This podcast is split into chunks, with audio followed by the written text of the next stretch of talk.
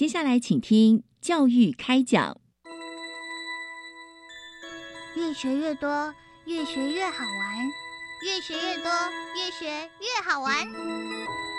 如果教育是春雨，我希望能滋养每一颗种子；如果教育是阳光，我希望能活络伸展每一株幼苗。聆听学子心声，分享教学心得，关怀环境变迁。扩大教育资源的平台，欢迎收听李大华主持的《教育开讲》。教育从倾听开始，一定划得来。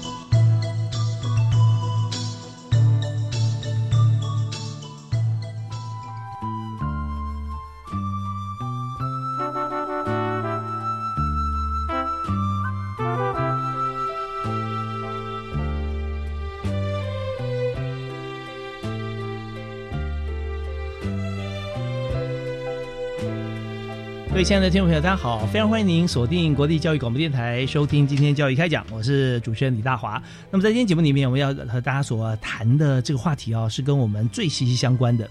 台湾是一个海洋国家，四面环海。那么海洋对我们来讲啊，真的是生养我们啊。除了这个人类起源、万物起源以外，对于台湾来说，有很多的产业啊。包含你要进出口，其实都跟海洋有关系。但是我们对于海洋方面哈，我们又有多少了解呢？在今天节目里面，我们就特别针对在水域运动这个部分哈。以这个区块为主题来谈安全的宣导。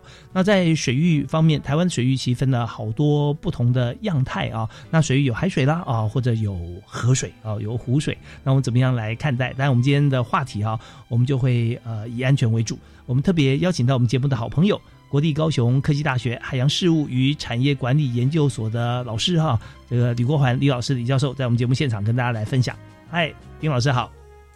呃，主持人好，所有的听众朋友大家好，是非常欢迎您啊！那个再次在我们节目里面和大家一起来探讨这个专业话题呃，那我们刚才谈到说，在水域运动安全这边，常常我们会提到，台湾是一个真的是水上活动哈，或者水面下活动非常棒的一个国家。那但是在这边安全还是最重要啦。所以，呃，以我们今天主题来讲哈，就是在水域安全方面啊，那我们有没有特别哈，在现在这个时节哈，这个夏季哈，我们应该注意的地方？啊，是的，呃，其实台陈主主持人说的哈，台湾四面环海，那这个台湾这种得天独厚的天然环境，本来就很适合去从事跟发展这种海洋运动，或是这一类的所有的水运动。那在我们从事这些活动里面。注意的面向哦，我想大家可能还是有关注在于安全的问题，然后这也是我们今天要谈的一个重点。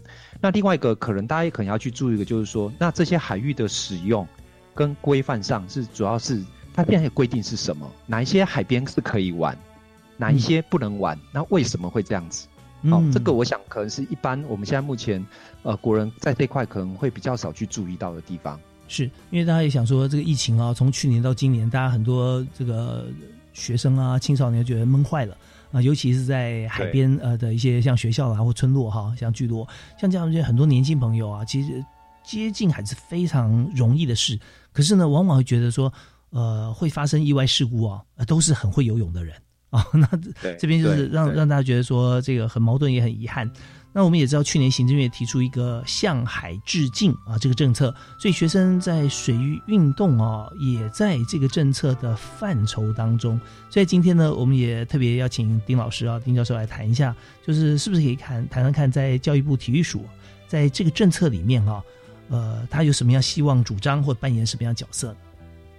好，呃，首先我们肯定要先跟各位观众朋友说明一下哈，这个向海致敬政策哈。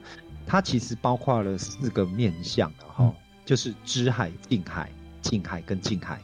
那第一个知海，其实就是我们所知道的，比如说海洋教育这一块，你要知道海洋，了解海洋。嗯。那第二个近海是接近海洋，它其实就是对接近，鼓励我们的国人可以去亲近海洋，好去亲近它。那第三个近是指进入海洋。那这个进入海洋里面，它有一个重点，哈，它其实有一个就是说，我们现在目前。国人要去从事清水活动的时候，其实受到了一些阻碍跟限制。嗯，比如说我我记得宜兰之前有一些上些新闻，就是独木舟业者，哎，我要划去这个那个龟山岛，那我要下水这件事情受到了限制，这个水域是禁止的，不能下水的。是，那我如果要申请，我要跟谁申请？嗯，好，这个申请的程序上受到了一些阻碍，所以在这个近海是指进入海洋里面很重要一个要做的事情。那最后一个近是指接近海洋，就是我们所熟悉的海洋废弃物。嗯，现在这几年大家都很夯，都会去海边去做海废的捡垃圾啦，或海废的议题对被炒作。像海废真的有好多种，有些像是渔网的浮标啦，哦，有些好多海洋的废弃物。那而且现在大家看到很多像触目惊心国内外的画面，呃，海水这个潮汐本来是很美的，就海岸一打上来，全部是满满的这个保特瓶啊，那这些都是对塑对塑料，然后有有很多的像这个打有时候打上来反而是这个鲸豚的遗体啊，那解剖开肚子里面都是充满了像渔网啦，或者说这个塑胶啊这些东西啊，很很可怜。对，所以这个近海其实就是也搭配了这个整个全球的一些议题啦。我们有一个 SDGs 全球永续发展的目标里面，其中一个就是呃减少海洋垃圾。那这里面就是海洋塑化的问题，塑胶为例。嗯，好，所以这知海、近海、近海跟近海四个就凑成了这个向海致敬的政政策目标。OK，那基本上这个政策是很大的，所以是由各部会分工来共同完成。那其中，呃，体育署它就是透过呃我们这个水域运动基地，好办理水运动体验，好来配合这个政策来完成这样。所以我们有一支三进啊，知海对，靠近海洋、进入海洋跟接近海洋啊，那四大目标。那这四大目标我们要来进行的时候啊，那么在推动过程中，我们是不是要有不同的这个单位来做分工推动？是，呃，因为它是一个向海资金政策，是一个新的政策，所以它在操作上面，它其实都是一个新的概念。嗯，那为了这样子，所以体育组它有推的一个计划哈，从去年开始就有推出来一个，就是开放水域运动教育中心推动示范计划。哦，这名字有一点长，那其实它的概念就是说，呃，透过区域区域中心的这个大学。好，大学来扮演区域中心的角色。那目前呃，整个案子是由我们国立高雄科技大学哈来主责统筹。那在全国北中南东跟离岛，哦这五个区域成立六间的区域中心学校。那主要是负责这个整个区域内各级学校水运动的推展。是。OK，好，所以我们知道说，在做一件大事的时候，需要大家群策群力啊。呃，一方面是专业啊分工，另外一方面是在地缘关系方面哈，北中南东啊，那我们怎么样来这个做最好的、最完整的一个主责的分配啊？所以我们就由这个全国北中南东啊离岛啊成立六个区域中心的学校哈。来做推动，所以在光是在这个部分啊，有没有呃推动之前规划啦，或者说推动的时候有没有一些呃小例子或一些经验可以跟大家来分享一下？好，呃，这个过程当中其实也是很有趣哈，因为我我们在尝试一个新的东西，嗯，所以我们的计划叫示范计划，是哦。过去我们常有时候担心一个政策出来之后，大家呃为了达到这个政策目标。一窝蜂全部就做下去，那有时候怕会中间其实有时候跟我们当初设计规划可能不太一样，嗯，所以我们是希望说透过这种示范性的方式，那在北中南东离岛，当时在成立这个区域中心学校的时候，也是经过一番内部的讨论啊，好，那我们选出来的学校基本上都是呃有特殊的技能。这个每个学校都有自己的一套了哈，比如说像北部是。我们是找基隆海洋大学哦，啊，那中部是找那个台中教育大学跟勤益科技大学，嗯哼，那南部就是由我们学校国立高雄科技大学，那东部找台东大学，嗯哼，离岛我们是选择彭科大，嗯哼，啊澎湖科技大学，科技大学，那这些学校他们有一些学校，它里面过去长久以来就是有承接办理这种学生的清水体验活动，已经行之有年。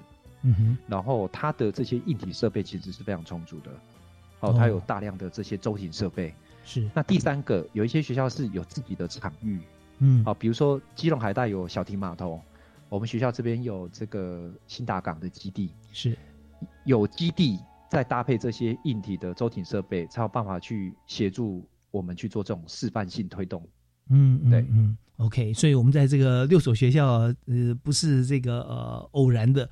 或是用这个抽签的方式，而是真的要找到这个专业的学校，而且连设备、连硬体方面哈、都已经有。那势必有硬体呢，过去也规划过相关的软体。那在经过我们有一个这个政策性的一个主导之后，就把各个学校给呃分类啊，或者说有同质性的把它拉拢在一起啊。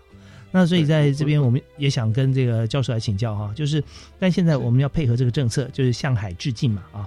那我们要推动的时候啊，一定是有我们的需求跟目标，但在推动过程中，势必它有它的困难，不然的话早就做好了，对不对啊？所以我们碰到了哪些最大的挑战啊？那我们怎么样面对的挑战去一一突破？我们听小段音乐回来跟大家来分享，好不好？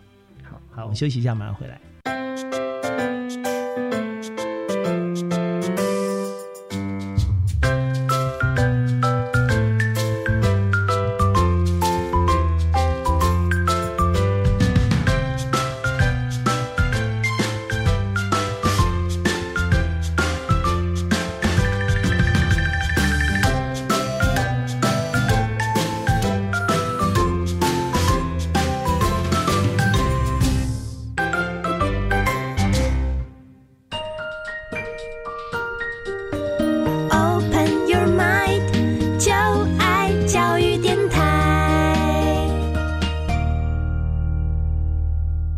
您所收听的节目是在每个星期一跟星期二晚上七点零五到八点为您在国立教育广播电台播出的教育开讲。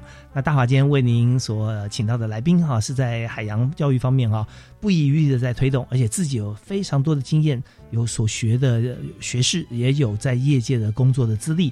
为您介绍的特别来宾是国立高雄科技大学海洋事务与产业管理研究所的教授啊丁国环老师。那呃，丁老师刚才跟我们来讲到说，在今年啊，行政院呃继续哈、我们就在去年提出了这个向海致敬这个政策哈、我们继续在执行。所以呢，呃，在配合这个政策的时候哈、那我刚刚就要请教了啊，就是在全台湾北中南东离岛啊，有六所大学在推动。有硬体，那软体方面过去也相当成熟。不过我们在配合我们的政策的时候啊，那我们面临到哈、最大的挑战分别有哪些呢？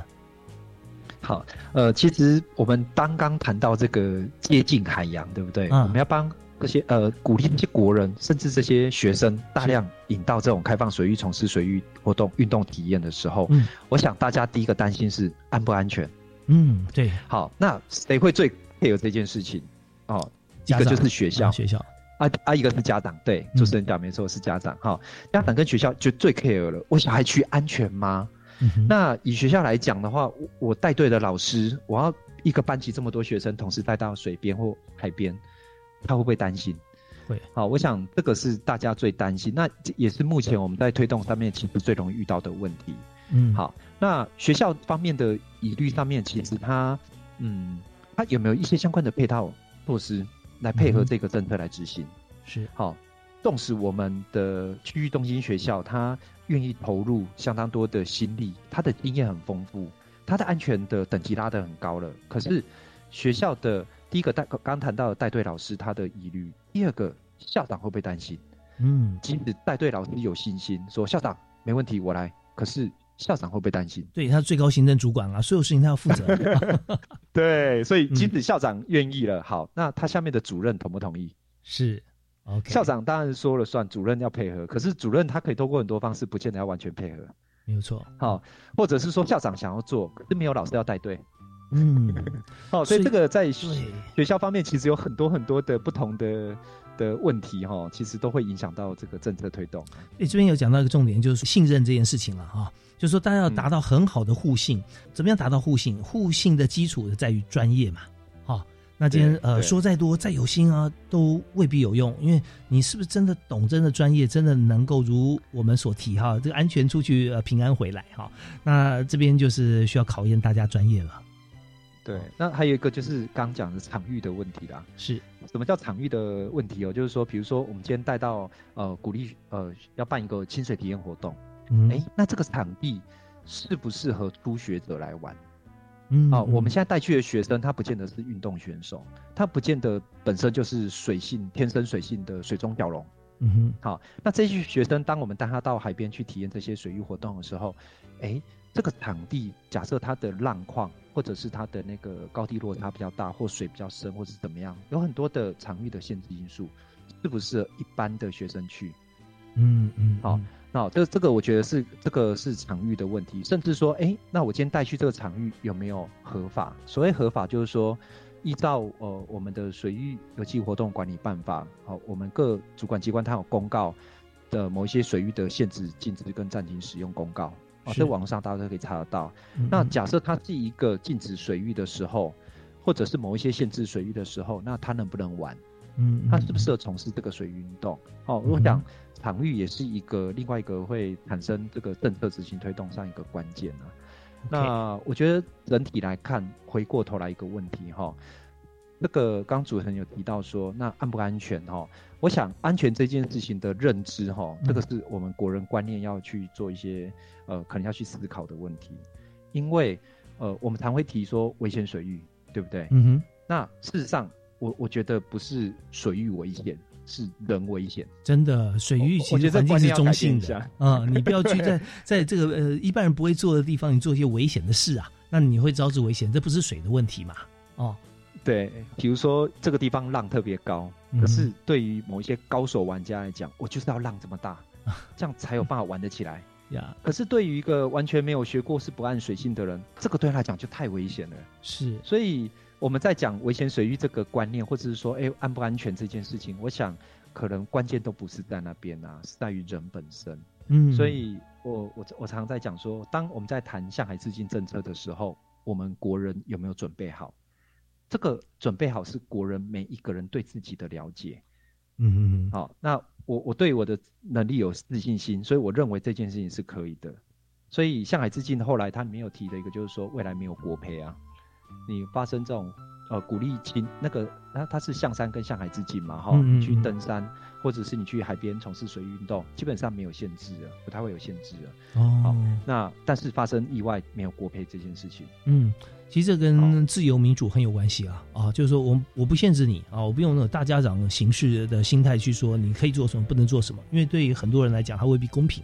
他明明就是冲浪高手，你要浪高超过多少，或者是出一十五，你不能去，这不公平，因为他就追逐，像刚才教授提到像类似像这样子的例子哈，他就是要要要呃做这件事情，而且他有这个能力。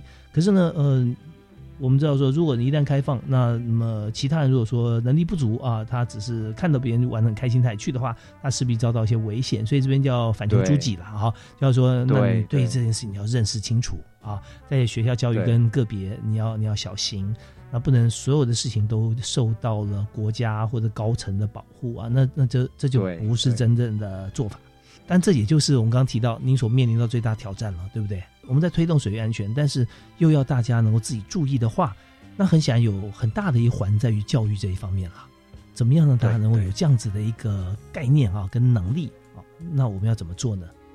呃，教育部体育署它其实往年哈，它其实都有在做相关的这一类的计划补助各县市政府去做这件事情啊。嗯，它主要是透过那个区域水域运动计划，好，那补助各县市学校去办理这种积水体验活动。那根据统计资料哈，每年大概有一百零七场次左右，然后大概有五千多人次啦哈。嗯那其实今年为了配合向呃为了配合向海经营政策哈，就是我们刚刚前面提的这个区域中心的这个示范计划，是好，他也加入一起去办理这个相关的活动。那这个活动哈，这边有有两个比较特别的哈，就是说他办的活动不是一般的活动，他是特别呃针对这个我们刚刚讲的这个校方的好、的疑虑这件事情，设计了一个叫领袖体验营。嗯嗯嗯好，所谓的领袖是指说这些校长啦、行政呃主管的主任，或者是县市政府的这些相关承办人。嗯哼，然后这个这一种领袖体验针对他们而开的，然后让他们来体验这样一个水运动，嗯让他们放心知道说，其实学生来就是像这样子一个上课方式，是整个过程其实是很安全的。啊，好、我我想这个是我们在这个配合这上面讲的这些面临的挑战，我们做的第一个配套措施啊，哈、嗯，那第二个就是说办办多少场？嗯，一个区域中心学校办两场，OK 所以六二嗯。十二全国有十二场。十二场。哦，哎是全国会有12有学生体验活动跟领袖体验营。呃，领袖体验营就十二就场，12场。那学生体验活动又十二场。，OK，是。嘿，对，那里面当然这个过程当中，其实我们在发展一个水运动教学的示范模组啊。嗯嗯嗯，我们其实有在做这个教学的一个开发，哦，模式的模组的一个开发。对，哦，那其实是嗯我我在谈到这个模组的意思，就是说我们把这些课程啊都把它格式化、规格化，然后可以放到各级学校或不同年级来做，是吧？我我觉得应该讲比较精准是原则，嗯嗯，嗯因为我们教学这件事情哈，特别是配合一零八课纲哈那个素养导向这件事情，哦是那还有一个就是各个环境，每个中心区域中心学校的环境状态都不太一样。嗯好，那它主要各区中心主力推动的水运动项目可能也会不太一样哦。比如说像中部地区，他们会有日月潭，呀，会有呃葫芦墩啊这种湖泊式的，嗯，嗯所以它的是属于比较内陆水域的部分。嗯那比如像澎湖离岛，哎，它就有一些沙滩地形。嗯好，那像东部它可能就是出去就是太平洋啊外洋的。是好，所以每个区域中心它适合，哎，它会根据它的地域的特性去发展它自己的水运动的主项。哇，这也很好，所以当我们在做示范模组的时候，会因地制宜，会做出一些原则性的东西。哦，OK，所以说这这个示范模组的部分会针对各个不同的这个地形环境条件啊，在六个这个呃区域中心的学校哈来做推广。对对对对对对。好，但另另外，我们还有这边特别提一下哈，就是说我们不是只有办活动了以后，其实我们今年有一个很大的特点是融入刚刚讲的安全的问题，嗯，所以我们有嗯一个安全机制。啊，这个机制里面，第一个就是说，所有的活动办理前一定要有三十分钟的开放水域安全教育宣导。OK，三十分钟哦，30因为过去比如说，我不知道主持人有没有参加过相关的这种水域体验活动，或者看过。嗯哼通常哦，大概会简单的跟你讲一下救生衣要怎么穿，哼，哦是，然后这个这个比如说独木舟怎么划，嗯或 SUP 要怎么操作，然后就下水了，嗯嗯，对不对嗯？对可能，都没错，十分钟，差不多了不起十分钟讲完就下去了。对，可是我们我们这次要求说，哎，你们可不可以拉到三十分钟？嗯嗯，那大嗯家就会有一个问题啦，那三十分钟那么长，我要讲什么？这，觉得好像是就在几句话就讲完了啊，那那我要干嘛呢？嗯那事实上其实没有哈，这三十分钟内容可以讲好多好多东西。，OK，好，那现在大家是我们也思考一下，如果今天我们是学员的话哈，那这三十分前面你要下水前要跟你讲三十分钟，那你大概会心里面会有什么样画面？那如果说你是呃老师，或者说像救救生相关的这样这样朋友，那你三十分钟要跟这些学员讲什么啊？我们听一段音乐，我们下班的节目开始啊，我们立刻请今天特别来宾啊，丁国环教授啊，跟大家来分享。好，休息一下，马上回来。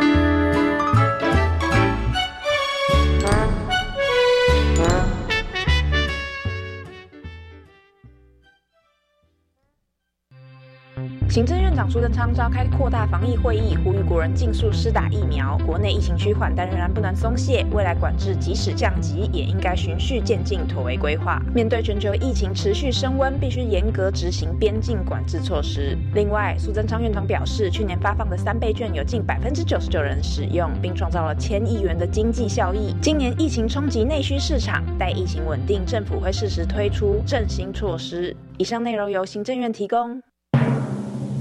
双语新声道，不敢开口说英文吗？那就先用听的吧。教育电台推出两千两百集轻松有趣的双语节目及单元，不管是通勤还是煮饭，都能边学英文哦。快跟着教育电台一起 Learn on Air。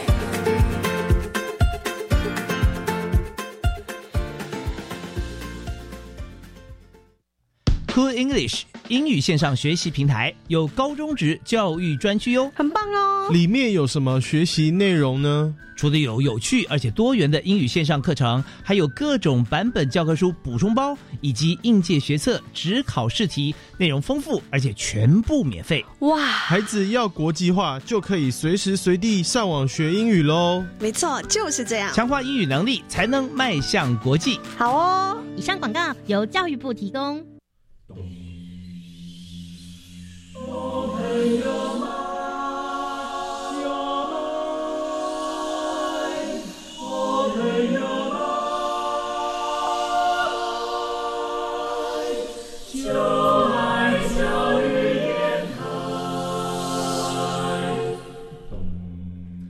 我们是台北室内合唱团，您现在收听的是教育广播电台。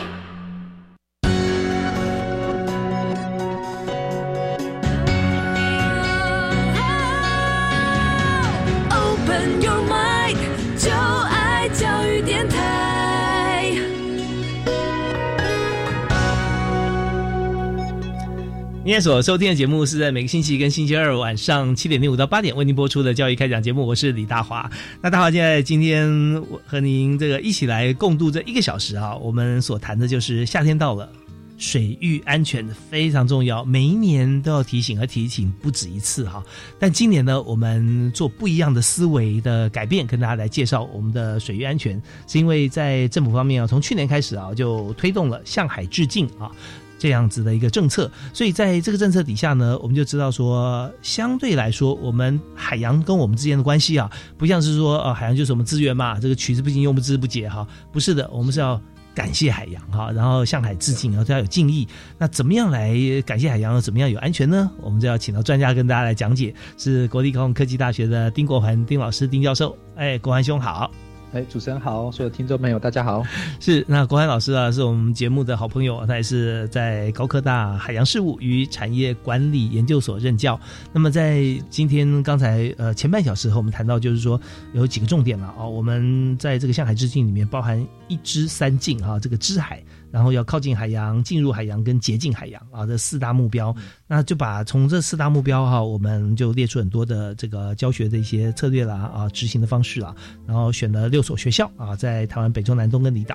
那我们刚才在前一个阶段哈，呃，结尾的时候，我们抛出一个问题哈，就来请教说，呃，我们现在在这个呃海洋教育这里头，那么我们也知道说。在各个学校哈都有些这个政策出来之后哈，那我们在呃进入这个现场去教学的时候哈，那我们刚刚讲到的重点哈应该怎么进行？好，我们刚刚前面提到是说水域呃我们要做这个水域运动活动以前哦，过去大概就是花个十分钟给你做一下安全的宣导。嗯，好，现在现在要三十分钟了，对。哦，现在我们要求要三十分钟，那三十分钟内容可就会讲得很详细了哈。是，那包括说你基本的这个我们讲的一般讲的救生衣的穿着的基本要求之外，舟艇设备的操作要领，还有一个是，呃，因为我我先讲一下前面背景，是因为我们现在学生的水运动体验大部分都是一些无动力的载具，比如说像独木舟、SUP，嗯，哦，立式滑桨或者是帆船。嗯哼，哦，这个大概是比较常见的、比较普遍性的，嗯嗯，而且也是一般初学者比较容易上手的运动项目。是，那像这一类的运动，它如果万一发生翻翻船之后，它该怎么做？嗯，好像比较没有人去去讲到这一块啊，就是排队，然后你就下去体验完，然后就上来。嗯，呃，就想说他我我觉得这块，对这个这个可能要去稍微讲解一下，万一翻了之后怎么办，或是万一人员落水你怎么做？那另外一个就是救生衣哈，这件事情可能大家要去注意哈，救生衣一定安全吗？哦，救生衣会不会溺水？救生衣照理说它里面有空气，好像会浮起来，但是它呃有什么样情况底下，它它也可能溺水吧？是吧？使用不当，趴趴着，它不会做翻身动作呢？哦，是，它就一直穿着救生衣啊，我趴着，脸部朝下，然后因为他紧张，一直拨水，嗯嗯嗯，那事实上口鼻还是在水面下。是，除了三十分钟的安全融入之外，我们还有设计了一个呃水域运动安全检核表。嗯嗯，好，那这个检核表的用意是什么？就是说，我们希望参加活动的学员或者是这些办理活动的单位哈，嗯，提供他一个参考的依据。OK，好，一个安全检核表这样。嗯嗯嗯，就说这个安全检核表大概分两个面向哈，一个就是针对学生或者是家长，因为我们现在呃清清水体验有很多是未满十八岁的小朋友，那可能要家长的监护人同意书。是，那里面主要的内容大概就是我们在讲那个自己身体健康状况。嗯，好。那你有没有一些特殊的疾病？我我看那个国际的 WHO 的国际溺水报告里面有提到哦，有一些溺水的案例是因为发生癫痫症。是是是，他那时候没法没法自主呃控制，他没办法自主啊。嗯嗯，对，所以你如果有这些先天性疾病，其实你要在这个检核表里面就要先告诉主办单位，那我们就会特别注意，还是可以还是可以玩哦。嗯嗯，但是我们就会特别去注意，就是借护的时候会特别去注意它。OK，然后主要还有一些像医生建议说不适合从事激烈运动的疾病，这个要先告知哦。比方说像有些像过敏性的，像气喘啊，哦，像这些呢。对对，类似这个医生，反正我们都都把它填起来，填填上去，然后让这个专业的教练啊、老师知道啊，能够多加关心啊。对对对对，因为我们不能剥夺他那个学习或是体验运动这件事情嘛。是哦，这个有另外一个适应性体育法里面就讲到这件事情了。哦，其实我们应该要让他们有公平的机会接受这个运动体验的的权利。嗯哼哼。所以在这里面还包括一些，比如像我们有朋友皮肤病啊，或者是伤口，因为我们在开放水域会有一些海洋弧菌啊，或什么等等会造成那个感染。哦，如果说没有伤口的话，是比较没有疑虑，是比较好。海洋弧菌，那有一些可以贴那个防水的的贴布啊。哦，是像防水贴布，这个到时候会现场的教练会有做一些现场评估跟判断。OK，好。这里面其实很重要一个就是自己的评估啦，嗯嗯，比如说有些药物过敏的调查也要知道，因为如果假设呃有状况的时候，哎，现场医疗人员他们也可以做判断。哦，对，这个里面第一个部分在这个，那第二个就是说，其实里面有很多须知是要告诉家长，小朋友来参加这个活动存在一定的风险。嗯哼，这个就是回应这个上海资金政策讲的，未来要自我负责。哦，没有国赔这件事情。嗯，我们也要告诉清楚的告诉家长，我们参加这个开放水运动本来就存在一定的一些风险，可能会有什么什么状况，我们都要跟家长讲清楚。OK，那但我这边插一个话题，就是说，像国培这件事情啊，呃，在其他的国家哈，有海洋的国家来讲啊，他们是怎么样来进行的？我我觉得那个是民大家的观念呢。嗯，比如说像之前我看了一个国外的一个纪录片，是哦，他就在行呃介绍一个小女孩，她身体曾经受过严重的外部伤害，嗯、那后来复原之后，她就跟她朋友做了一件事情，跑到呃国国家公园的西呃那个河流的源头，嗯、从上面划着那个独木舟，这样一路冲下来。嗯哼，那这个是一个极限运动哦。是，可是他们做这件事情的时候，他有没有提出申请？好像也没有啊，他们就自己搬了就上去了。嗯哼。那这个整个过程发生任何意外的时候，是他们要自自我负责的。是，啊，也没有什么国赔的问题啊。嗯、对对对，就就算是他有提出申请，那发生的意外，好像也没有什么理由是国赔嘛，是吧？对啊，因为比如说像我之前去英国哦，英国他们的那个火灾啊，嗯、如果你发生火灾，你要打那个一一九叫消防车来来做做救援嘛，对不对？对，所有的费用是要。那个打电这个发生事件的人要买单，是是是，英国啦，像美国啦啊，这这些国家，呃，走路走一走，呃，突然觉得头昏，坐在路边坐一坐，就好心人说、嗯、你要不要叫救护车？你说好啊，就他把你叫来，然后送到医院检查一下，没事。要走的时候说，哎、嗯，你的巨额的救护车账单就拿给你了。就是观念方面，我们就看说，到底谁要负责你自己的行为那这个时候应该是还权于民，也就是说，你可以去享受你要的生活啊，但是如果出现什么不好的后果，那这是你选择的，所以也没理由让国家来负责。对啊，啊，是啊，对啊，所以国赔就是那种如果说公共设施啦，呃，它的一些状况啊、老旧啦或干嘛造成你的伤害，那可能就是呃该单位可能就要负责，但这个不是，这是自然环境嘛，啊。对，那活动承办承办单位，呃，其实国内有很多这些长时间在办活动的单民间组织啦，或者是这些我们刚刚讲学校单位等等，其实他经验很丰富，他经验真的很丰富。可是我们要做的不是要去指导他什么，而是要去引导他们去强化安全这件事情。比如说，嗯哼，我们现在在办这些活动里面，呃，依照相关的那个那个法规哈，它里面有要求你要放那个医疗急救箱。医疗急救箱里面要放哪些药品？嗯，这个都有规范。哦，特别是水域活动，一定要有长臂板在现场。长臂板就是万一，哎，长臂板哦，长臂板，它它有一点类似像我不知道救援杆之类的那种救援的担架的概念。那它是有浮性的，因为在水水体的部分，呃，患者哦受伤患者拉拉到那个长臂板上面，它有浮性，它可以拉拉到岸边这样。哎，可是那个医药箱不大啊，它放得下吗？没有，医药箱是医药箱。哦，药箱哦，药箱的里面的药品，它其实有一些规范，有一些规定。OK OK，那另外还要需带这个长臂板啊，长臂板。我是举例哈，比如诸如此类。那比如说现场要不要 AED？哦，这个电击器，AED 也要。对，电击系统，万一他那个我们过去在做 CPR 这件事情，有 AED，它的存活率是更高嘛？嗯，对对对，相关研究都已经做过了。所以是那我们还要求里面，所以我们的检核表里面其实就是提醒他，哎，你有没有带这个东西？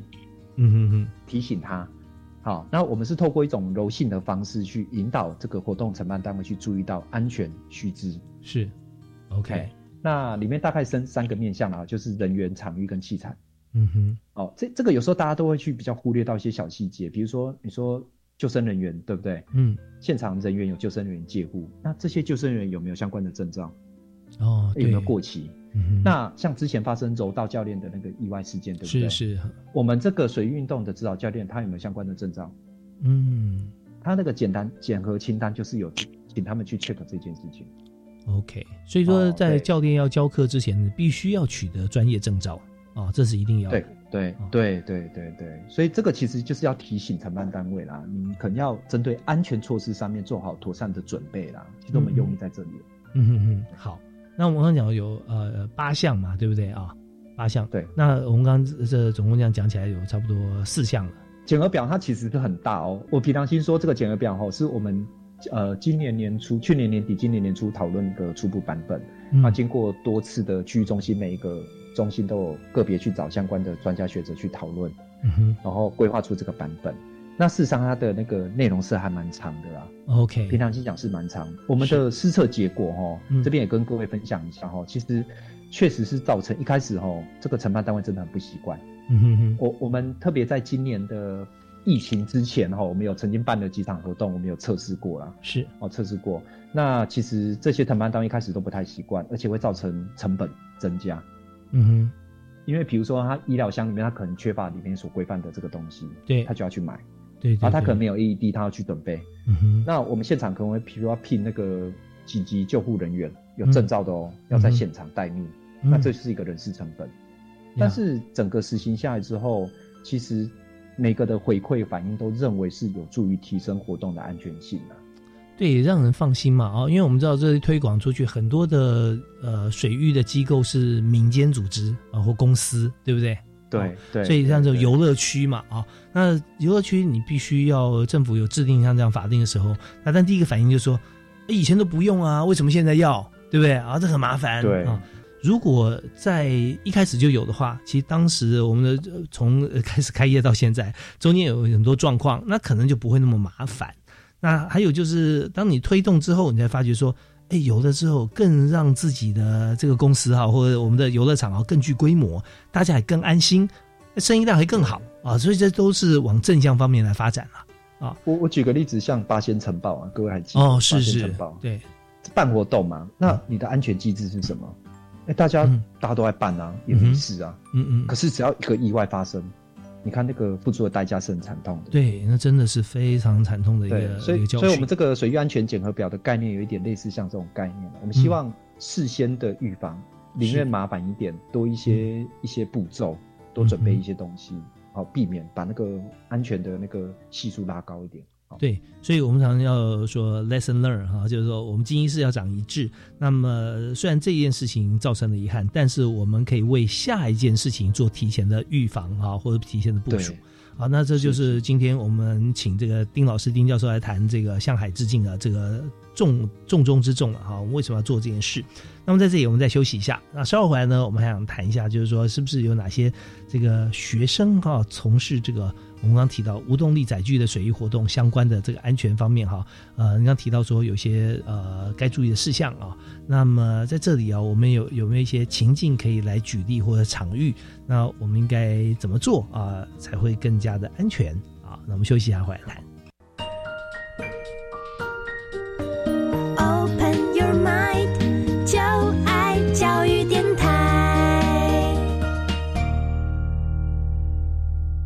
夏天到了，我们知道说，在台湾呢，四面环海啊，或者中间有这个湖泊、有河川，都是非常好从事这个水上运动、水上活动的一个地方。但是呢，安全永远是摆在第一，没有安全，其他什么都没有，都都不用再谈。那我们今天就特别邀请丁国环丁教授啊，丁老师，呃，是国立高雄科技大学的教授，呃，特别和我们来分享一下，在今年啊，我们继续执行教育部在去年推出的向海致敬这个政策。那而且丁老师这边规划了很多一系列的一些做法，现在让这个公部门，还有让这个学校以及在商业的这个企业团体啊，包含游乐场，他们都必须要遵循要有该有的设备跟该有的人员啊，要具备专业知识职能。那我们在这个阶段一开始呢，我们首先要请丁老师，我们来谈谈看哈。其实我们讲的前面这些，大家我相信都认同啊。那就是说在做的时候啊，呃，自己来做检查的时候，还有什么地方啊要该注意的？呃，我我觉得这边倒是可以利用这个难得的机会哈、嗯，跟听众朋友分享一下，就是说，其实有一天大家可能都会有，或许都会有机会去从事这个水域水域运动，嗯或海洋运动。那到底有哪一些东西才是大家应该要最注意的地方？嗯，好，这边有一个口诀哈，就是八仙过海包有用啊。哦，我觉得这个八仙过过海包有用啊。对，八仙过来帮我用哈。那这个八仙哈，跟我们过去的讲的什么吕洞宾啊，什么那些八仙是不太一样的。那这个仙是先后的仙。OK，先后的仙啊，先后的仙。好，有八个要先先嗯先注意到，要哎八件事情要先先了解的哈。好，第一个就是呃评估要先呐。嗯嗯，好，那这个评估是包括什么？呃，气象的评估，哦，还有自己适不适合的评估？哦对对对，对。好，这边这边的评估是指气象啊，环境。比如说，像你参与活动以前，啊，各位设想一下，我今天去体验一个海洋运动，你可能会先在家里面，对不对？嗯，然后准备好嘛，然后出门对。到海边，在家里面的时候，你可以做的事情就是评估先，嗯哼，比如说看天气预报，嗯。那目前的场域的海流状况、海域的状况。嗯哼，好，那这个东西的资讯取得，但现在都有网络哈，除了中央气象局之外，嗯好，其实我们的那个海洋委员会它有一个一件事网站，嗯。啊，它那个海洋游记平台一站式的网站里面，它也有一些海情海象的查询。，OK，啊，那我知道有一些玩家他可能有一些 A P P，嗯。啊，自己的一些 A P P，是啊，比如说像那个 Windy 啊或什么，它其实现在的科技很发达，我们都可以在家就已经知道说，我等一下要去下水那个地方，嗯。现在潮汐的状况、海流状况都可以知道，哦，其实和这个 A P P 这种 App 下载哈都是免费的嘛哈。免费的，免费的 OK，其实都有，非常方便哈，大家可以看到呃，马上可以知道说，呃，不只是现在哦，还有说预估，因为潮汐是可以预预知的嘛哈。比如说像呃，我记得某一年的学生溺水的案例里面哦，很多都是在台风天发生的。嗯，他在台风天，他靠近水底，然后就捡，为了捡东西就不小心掉下去，然后就被冲走啊，哦。好可怜。好、嗯所以像这种天候状况，这个是我觉得说参与户外活动啊，哈，不一定是水运动，户外活动其实都要先评估的。是啊，这件事情要先知道。啊，第二个先就是告知先呐，哈，就是说嗯你可能要告知你的家人或朋友你要去哪些地方玩，跟谁去玩。对，哦，有有时候就是小朋友自己就跑去玩，发生意外。没人知道。你看现在这个观念啊，大家建立起来。你今天不管不管去哪里啊，去买个便利超商，你买一罐可乐，你也要扫一下码，对不对？好，因为我们的防疫的关系。对，但是为什么会这样子呢？就是要追踪足迹嘛。那到时候要找人找得到，所以我们如果要去哪里，特别是去山上、去海边啊，一定要跟家人知家人告知，这样呃才会晓得。我们这样多一重保障嘛啊。对，可是讲到这边，小朋友可能会反驳。哦，他说：“我如果跟家人讲说我去海边玩，就被打死了。”嗯，对，不准我出去哈。那怎么办？嗯，那怎么办？没关系，我这边来工商服务一下，你可以参加我们各区域中心学校办的活动。哦，是哦。为了这件事情，其实我们区域中心学校呃，今年在配合向海之境，在全国呃十六处前瞻场域都有办相关的活动。那这些资讯在我们的粉专粉专都有，其实可以可以来参加我们活动，告诉你的家人你要来参加我们的活动。是，您说十六处的什么场域？前瞻建制的场域哦，前瞻建制场域哈，那大概呃有哪些类型？呃，比如说像那个高雄这边的话，就是莲潭嘛，莲池潭，然后西子湾那个地方嘛。嗯嗯那北部的话，像中角湾，我不知道主持人有没有听过中角湾冲浪圣地，在新北市金山万里那个地方。啊，有有。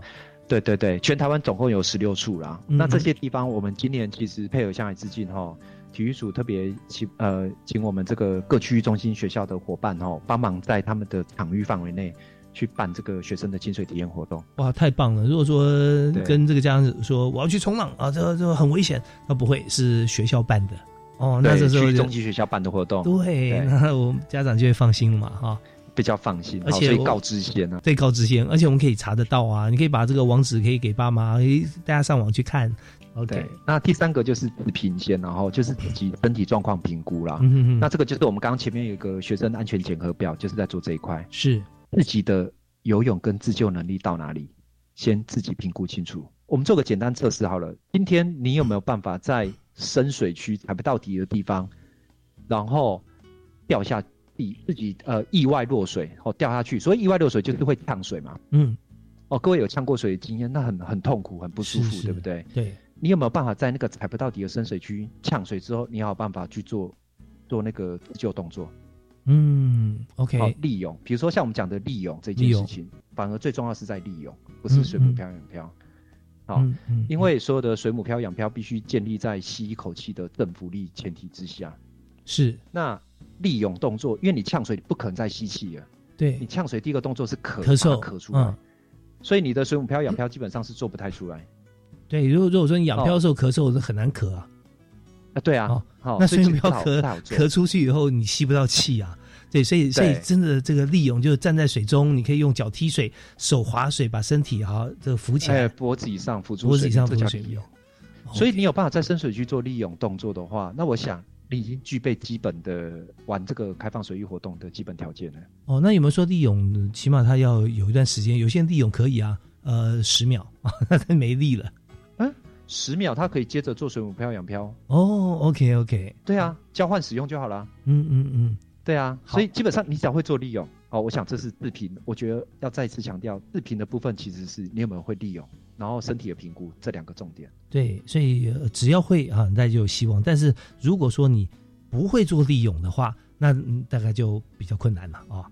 还是可以体验呐，救生衣肯定要穿，但是我们是希望说大家还是有一个基本能力啦。是。还是有一定的基本能力，也比较不会紧张啊，对不对？这是这是自评先的重点。对，那装备先的话，就是我们讲的呃基本的配备，比如说像因为我们出去户外活动会有太阳很大嘛，所以你们有一些物理性的一些防晒衣、水母衣，哦，就是那个透明的，比如像自行车选手，嗯，环台自行车有没有？他们会穿那个比较薄的哦，好长袖的那一种衣服，嗯嗯嗯，哦透气性的这种，哦，这种其实在户外水域活动其实也可以穿。OK，那最主要是怕怕你晒伤，然后有没有一些安全的装备？嗯，哦，我觉得这个装备先这件事情是可能要在这个是下水前哈，你要去确认你有没有这些装备。第二个，确认你的这些，比如说像呃独木舟设备有没有损毁，有没有漏水啊？装备有没有齐全？嗯哼，好，你的玩 SUP 立桨，你有没有脚绳有没有绑好？好，类似像这类的安呃装备的一些确认啊。嗯，哦，这第四个部分主要在讲这个。OK，好。好，那第五个就是救生衣，刚提过了。是救救生衣的正确穿着，有没有扣环？你会不会做翻身动作？对，哎，救生衣要翻身的话，要做要怎么翻？嗯，基本上你你手哈，看你是要翻左边或翻右边然后，嗯如果假设你要往右边翻的话，就右手往后往后右后方转一大圈，身体自然就转身了。哦，就当你趴在水面上的时候，趴的姿势，对，很趴的姿势，手往前伸直，对不对？嗯，那右手往你的右后方画一个大圈圈，哦，OK，所以身身体。就就带过来，就自然自然就会带过去了。OK，对对对，然后要要记住哦，手是在水面上哦，啊，在空中画圈哦。哎，往后往后往后转画一大圈，哦哎，往后转一大圈就会自动会翻过来的。嗯对，嗯嗯。这个大家可以试试看啊。是是，这个学起来。好。对。然后再来一个是指示篇，然后就是我们参加这些活动，你要配合现场教练跟现场工作人员的指示啊。嗯嗯嗯，哦，或救生人员的指示，这个这个其实还蛮重要的。有一些他就是没有听从指示，他就执意要滑出去，那就发生意外。对对对哦，这一定要注意。对，嗯。对，那第七个就是结伴，然后就是不要单独下水，一定要同伴嗯。同行，嗯嗯，哦，嗯不要自己一个自己一个人出去玩，哦，对。有发生状况你才有办法处理这样子。是那最后一个就是，呃，我想最后一个最重要的就是说，我们在讲就是说，有时候我们玩这些舟艇设备，有时候会还是会有遇到翻覆的问题嘛。嗯，那翻覆之后，千万千万不要自己游回去岸边，哦，那要等待救援。你如果不会翻板翻回来的话啦，嗯嗯因为有嗯时候哈，你这个这个舟艇哈，虽然它翻掉了，可是它还是有浮性，是它是你一个很重要的安全的浮具。嗯你应该，其实他你要负责他，等待救援是 OK 的。那通常我们划出去，理论上是要学会做复停的动作，理论上是都要学会啦。嗯，但是我们讲的是只针对那些初学者或没经验的人。是你万一翻掉之后，不要讲说，哎、我会游泳，我就自己游回去。哦，对，因为中间还有很多变数啊。对对对对对，好、所以这个部分特别强调，就是说，呃，翻掉之后不要弃船啊，不要弃船跑回去啦嗯的概念啊。嘿嘿，那通常刚才我们也听到丁国环丁老师哈提到这个八仙过海啊，呃三呃有有八件事情要先做，就下水前要先做的。这个救援先就是说你你不要呃呃回头是岸先啊，你要等待救援先，因为回头你不一定到得了岸啊，那这是个非常现实的事情啊，中间有太多你不可考的因素。好，那但是我们在从事像这样的活动的时候，你既然是新手的话，周边多半都会有人在啊，你就等着别人吧，免得把问题搞得太复杂。我们节目时间啊，进行到这边呢，其实几乎已经到了。那但我们还有个包有用，有个浮生六记还没讲嘛，是不是啊？呃，我我这个快速讲一下，它它是一个很重要的一个，呃，这是根据过去溺水实际案里面衍生过来哈，就是呼吁哈，如果当你去从事水域运动，你发现到有人溺水呢，第一个千万不要自己跳下去救，嗯嗯掌握那个救溺五步、叫叫声抛化的概念。嗯，那其中一个就是利用生活周遭的无具的东西，把它包起来，丢给溺者，所以叫包有用。哦，有浮性的东西把它包起来，包起来。怎么包？嗯，怎么包？好，比如呃，我先讲好了，第一个什么是有浮性的东西？保特瓶、拖鞋、鞋子，嗯嗯嗯。哦，冰箱，是。就那种钓鱼的那种小冰箱，哦小冰箱只要有浮性的，对。打包，有浮性的把它打包起来，怎么包？嗯。衣服包、垃圾袋包都可以。OK 好，因为通常发生溺水现场是没有专业救生人员跟救生设备，对对对，呃，对，因为丢过去的话，你没有包，那可能它就就就太小了，散开对，散开，散开，所以所以力太小。就拿多多每个人如果岸边不止一个人的话，把所有拖鞋集中在一起，然后包在塑料袋里面绑紧了丢过去啊，他可以抱着它啊，就像一颗篮对对对，一颗篮球都可以金门游到厦门了嘛，对不对？所以我们对对对，把它包起来，没错没错然后那那这样真的是有用哈。好，那呃，我们今天时间到了，我们也非常谢谢丁国环丁教授啊接受我们访问。他目前是在国立高雄科技大学海洋事务与产业管理研究所任教，讲的这么精彩啊，大家要去当他学生啊。他如果看那听过教育开讲节目，好，那我就要收你啊。开玩笑啊，但我但我们节目还是这个很有分量，我们希望说大家能够多长知识。我们最后是不是简短用三十秒钟做一个结论？整个海洋运动的发展哦，对台湾来讲，特别是台湾的这种海岛型国家非常重要。那每一年夏天都有很多这种发生溺水的事情。那不管你是去玩水或是从事海洋运动，我希望大家哦谨记我们讲的八仙过海包有用。那我们希望所有的这种遗憾事情不再发生，大家可以快乐安全的玩水。是我们真的非常感谢啊，这个丁国涵教授在向海致敬这政策上面，我们做了这么多啊，也做了很完整的解说。如果说大家在今天节目里面啊听到觉得很有感啊，但是忘记了哈，那没有关系，可以上网哈，上这个教育部的网站，或者上呃高科大的网站，或者 Google 哈，丁国环老师哈。丁呃丁，我们知道说就两两画的这个丁哈，那国是国家的国，环是齐桓公的环，一个木字旁哈，旁边在一个这个横横心的恒的这个呃右边啊。